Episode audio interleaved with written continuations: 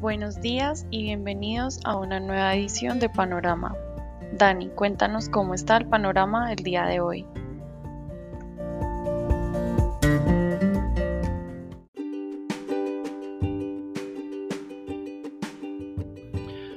Muy buenos días a los seguidores del podcast Panorama de Global Securities hoy, primero de febrero de 2022. Iniciamos con una dinámica más indecisa, hemos tenido dos jornadas de recuperación del mercado accionario europeo y de los Estados Unidos, pues bueno, esa confirmación de la semana pasada que por lo menos de corto plazo las 4.000 300 unidades o 4.300 puntos del Standard Poor's han servido como niveles de soporte. Noticia del día, bueno, ya viene de Colombia. La semana pasada hablábamos de las autorizaciones de las segundas OPAs por Grupo Surordinaria y Nutresa por parte de Gilinski y sus socios de Abu Dhabi. Ya hoy, pues finalmente se habilita la negociación de ambos emisores en el mercado colombiano. En Estados Unidos, pues bueno, ya hablamos que hemos tenido jornadas de recuperaciones. El Dow Jones se valorizó ayer el 1.2%, el Standard Poor's el 1.9%, el Nasdaq el 3.4%. Europa, ayer 0.7% de ganancia, hoy extiende esa racha alcista en 1.2%, pero los futuros de Estados Unidos en el Standard Poor's, Nasdaq y Dow Jones están tomando un respiro, un descenso de un cuarto de punto porcentual. Hoy, expectativas por publicación de resultados de ExxonMobil hacia las 7 y media de la mañana y a cierre de mercado General Motors y tal vez la más importante, Alphabet. Recuerden que la semana pasada Apple con su publicación pudo haber dado de alguna manera el piso al mercado eh, tecnológico en los Estados Unidos y por eso pues tal vez se pueda entender que hubo un rally entre comillas el día de ayer positivo a la expectativa de Alphabet. Esta semana recuerden que tenemos otras compañías muy importantes del sector tecnológico como el tema de mm, Facebook, ahora que se llama Meta, entre muchas otras compañías. Desde el punto de vista del mercado de divisas, bueno, hemos tenido una corrección a la baja del dólar, estamos en los mismos niveles del miércoles pasado con respecto a otras monedas reserva. El índice de X ya abre hoy en 96.2 unidades, el máximo de la semana pasada fue el día viernes 97.4, ayer también habíamos abierto en 97.1, así que hay un retroceso interesante que vamos a explicar sobre todo en la sección de renta fija, eh, algunas declaraciones de miembros de la Fed le bajan un poco el tono a eh, la histeria del mercado, de, de alguna manera esto le permite una corrección al resto de monedas de reserva frente al dólar eh, o viceversa. El dólar frente a las otras monedas de reserva eh, dejó de valorizarse. Las monedas de América Latina que no se habían debilitado tanto frente al dólar, lo habían hecho parcialmente eh, hoy marcan un nuevo máximo en el índice LACIDE, casi 42 unidades. No lo veíamos desde el 11 de noviembre del 2021. Así que esta dinámica de monedas se está tranquilizando hoy y las monedas de América Latina retoman ese fortalecimiento que hemos señalado ya desde hace un par de semanas con esa señal técnica alcista en las monedas de la región. En materias primas hay algo de retroceso en el Brent. Bueno, no todo puede ser hacia el alza. Ayer hablamos de 91 dólares el barril, hoy son 89. Mañana reunión de la OPEP Goldman Sachs con respecto a esa reunión dice que van a acelerar el ritmo de incrementos de más allá de esos 400 mil barriles promedio día que se han venido ajustando desde agosto del año pasado.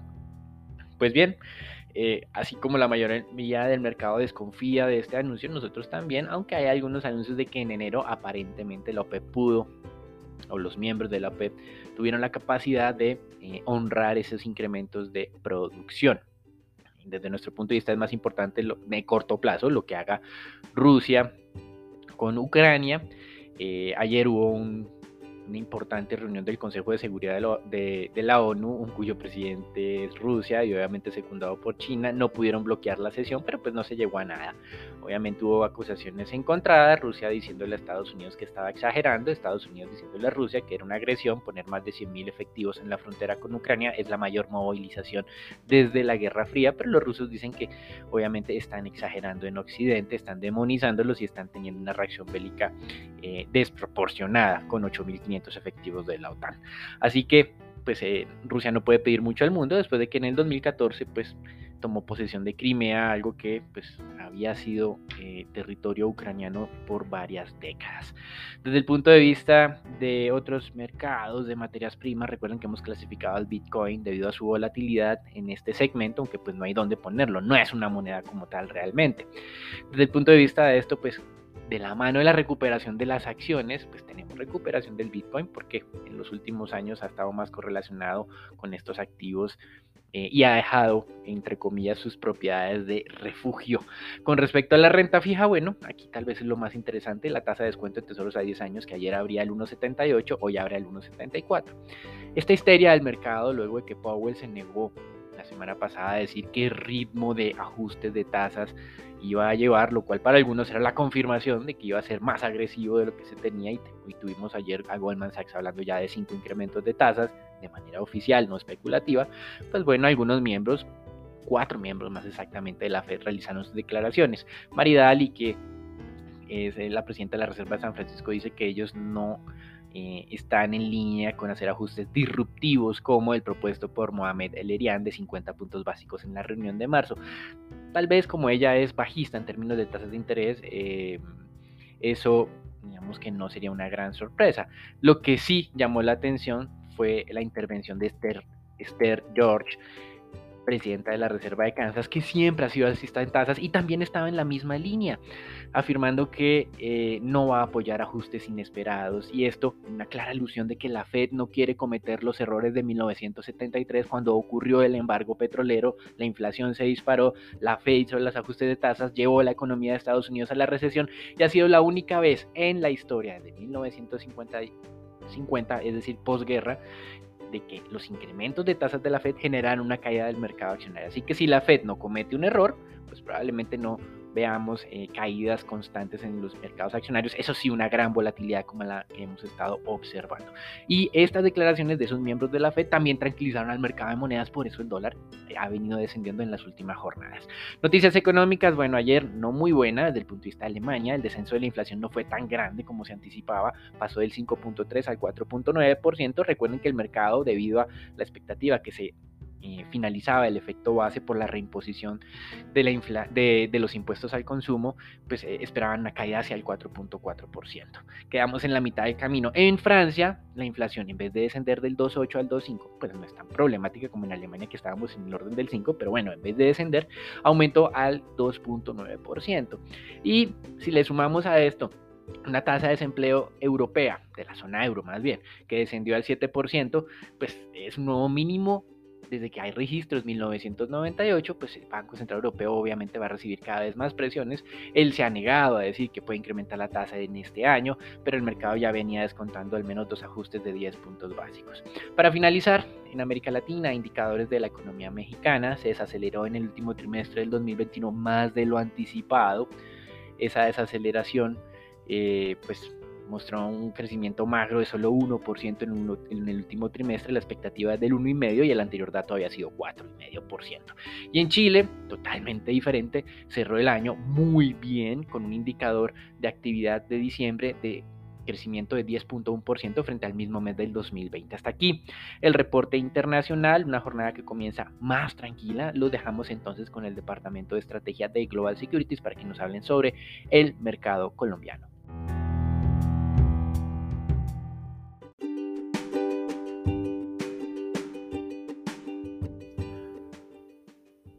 Gracias Daniel y muy buenos días a todos. Continuando con el panorama nacional, tenemos que el DANE informó que la tasa de desempleo nacional durante diciembre fue de 11%, aumentando 0,2 puntos porcentuales desde el dato de noviembre. El número de personas desocupadas fue de 2,67 millones y en cuanto a la población ocupada, esta llegó a 21,59 millones con un aumento de 0,86% frente al número que se registró en diciembre de 2020. El director del DANI, Juan Daniel Oviedo, explicó que si bien hubo una reducción en la población desempleada, no hubo un aumento significativo en la población ocupada. Ahora, en cuanto al balance del 2021, se encontró que hubo 3,35 millones de personas desocupadas en todo el año, con lo que la tasa de desempleo fue de 13,7% el año pasado. Eso significó una reducción de 2,2 puntos porcentuales frente a la cifra registrada en 2020.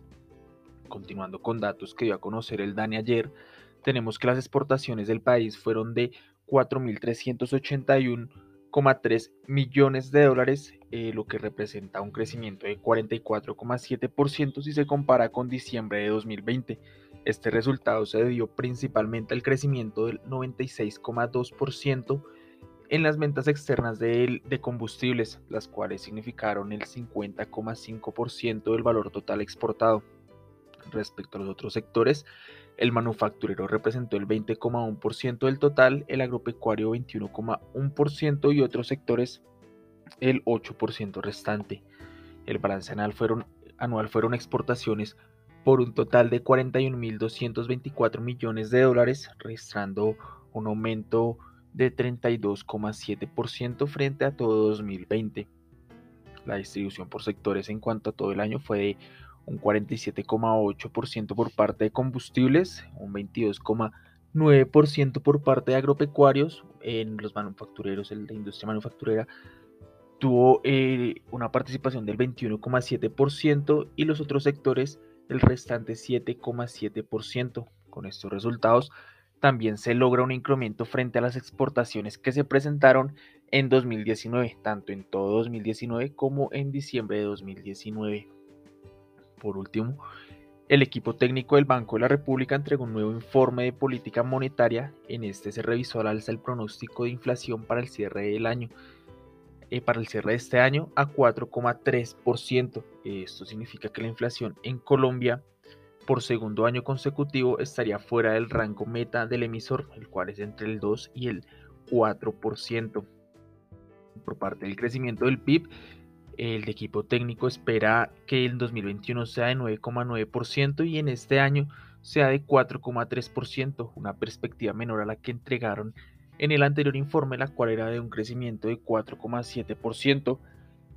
A esto pues explicaron que eh, fue debido a que el consumo privado se vería afectado por una mayor inflación y un entorno de alta incertidumbre. Esto es todo por el panorama nacional para el día de hoy. Los dejo con Charon y con Juan Pablo.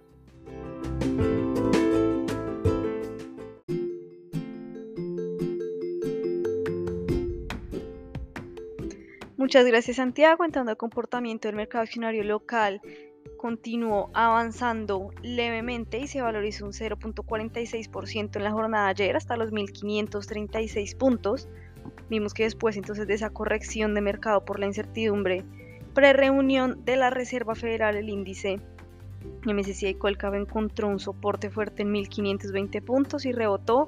Esperamos que el día de hoy el movimiento sea una vez más alcista, impulsado por esa reactivación de las especies que estaban suspendidas por las OPAs. El día de ayer la Bolsa de Valores de Colombia ya confirmó que se reactiva entonces la negociación de Grupo Sura Ordinaria y Grupo Nutresa el día de hoy tras suspenderse hace unas tres semanas por los nuevos procesos de OPAs. En cuanto al movimiento de ayer puntual, el volumen de negociación estuvo por debajo del promedio, un volumen bajo de unos 76 mil millones de pesos. La especie que más se transó fue Copetrol con 18 mil millones. La que más subió fue Canacol con avances por 4.38% y la que más cayó fue el Cóndor con retrocesos por 1.69%.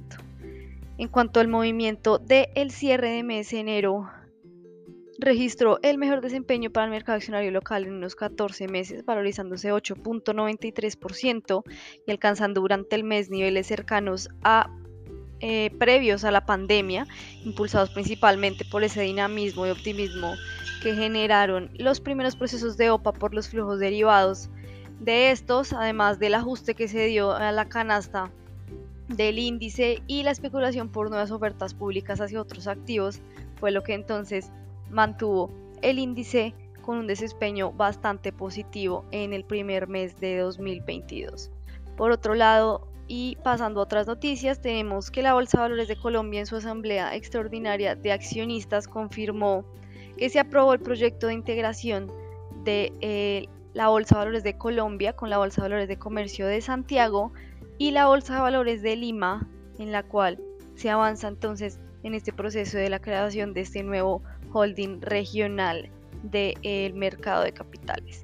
Por otro lado, tenemos a Promigas que aprobó el plan de inversiones para 2022 que tendrá un incremento de 25% año a año frente a eh, sus inversiones realizadas en 2021 por unos 930 mil millones de dólares. El 70% de este se destinará a inversiones en Colombia y el resto a inversiones en Perú, enfocadas principalmente en consolidar el negocio de transporte de gas y de distribución de gas y energía eléctrica, de diversificación del negocio y sostenibilidad y generación del impacto ambiental y social, entre otros.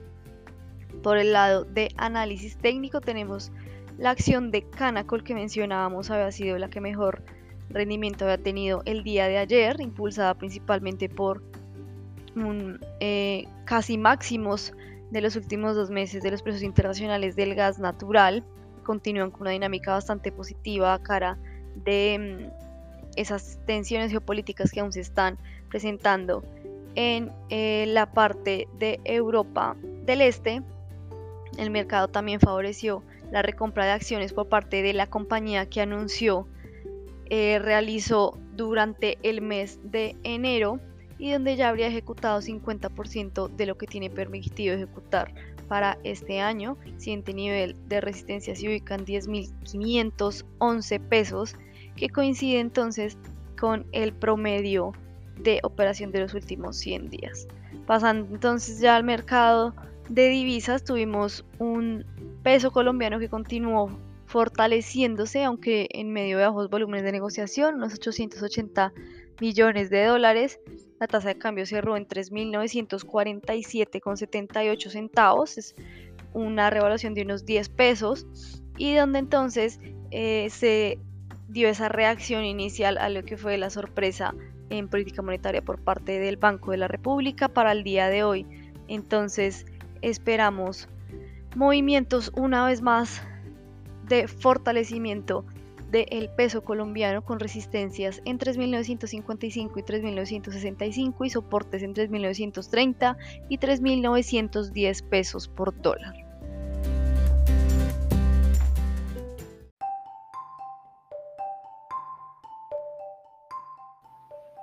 Y continuando con nuestra última sección de renta fija, en la subsección de deuda pública observamos que durante la jornada de lunes los testas a fija presentaron una valorización de 1.83 puntos básicos en promedio.